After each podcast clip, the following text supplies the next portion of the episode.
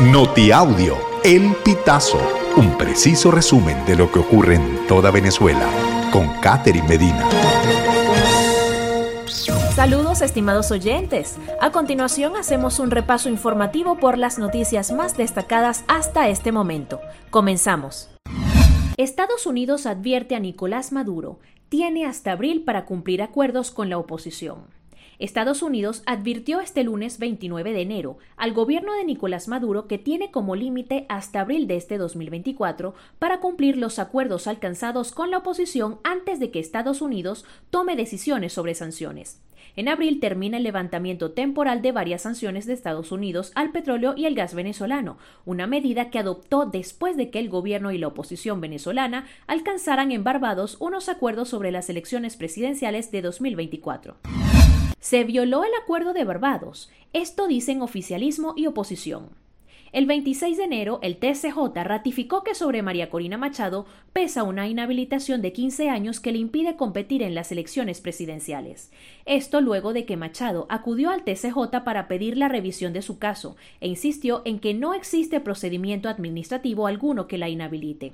El presidente de la Asamblea Nacional, Jorge Rodríguez, dijo el día anterior que el acuerdo de Barbados estaba guindando sin ser mango, debido a las conspiraciones denunciadas por el fiscal general Tarek William Saab para presuntamente atentar contra Freddy Bernal y Nicolás Maduro. Presidenta de Sotravial. La seguridad vial en Venezuela está en manos de la Reserva Moral de los Transeúntes. Celia Herrera, presidenta de la Sociedad Venezolana de Ingeniería de Transporte y Vialidad, destacó que en Venezuela hay un marco legal desactualizado en esta área. Las normativas están regidas primordialmente por la Ley de Transporte Terrestre de 2008 y el reglamento de la Ley de Tránsito Terrestre de 1998. También aseguró que en Venezuela buena parte de la seguridad vial ha recaído en confiar en la reserva moral de los transeúntes. Esto no está bien, pues para algo existen las leyes y las autoridades. Las primeras deben cumplirse por todos, mientras que los segundos deben hacerlas cumplir e imponer las sanciones adecuadas a quienes violenten las normas, explicó. Reacciones ante la inhabilitación de María Corina Machado.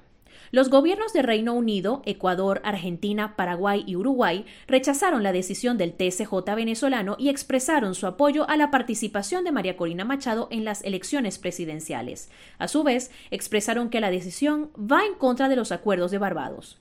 El secretario general de la Organización de Estados Americanos, Luis Almagro, señaló que la ratificación de la inhabilitación de Machado liquida la posibilidad de elecciones libres, justas y transparentes en Venezuela. Un comediante zuliano hace reír a Estados Unidos en español. Angelo Colina viajó a Miami como parte de una gira de comediantes de habla hispana nacional por más de una docena de ciudades, que incluyen Boston, Chicago, San Francisco y Las Vegas. Este año ha visitado además en dos ocasiones la Casa Blanca como invitado, en representación de la comunidad latina, que supera los 62 millones de personas en Estados Unidos. Estimados oyentes, este ha sido el panorama informativo hasta esta hora. Narró para ustedes Catherine Medina. Estas informaciones puedes ampliarlas en nuestra página web elpitazo.net. También recibimos tus denuncias vía SMS o WhatsApp a través del 0414 230 2934.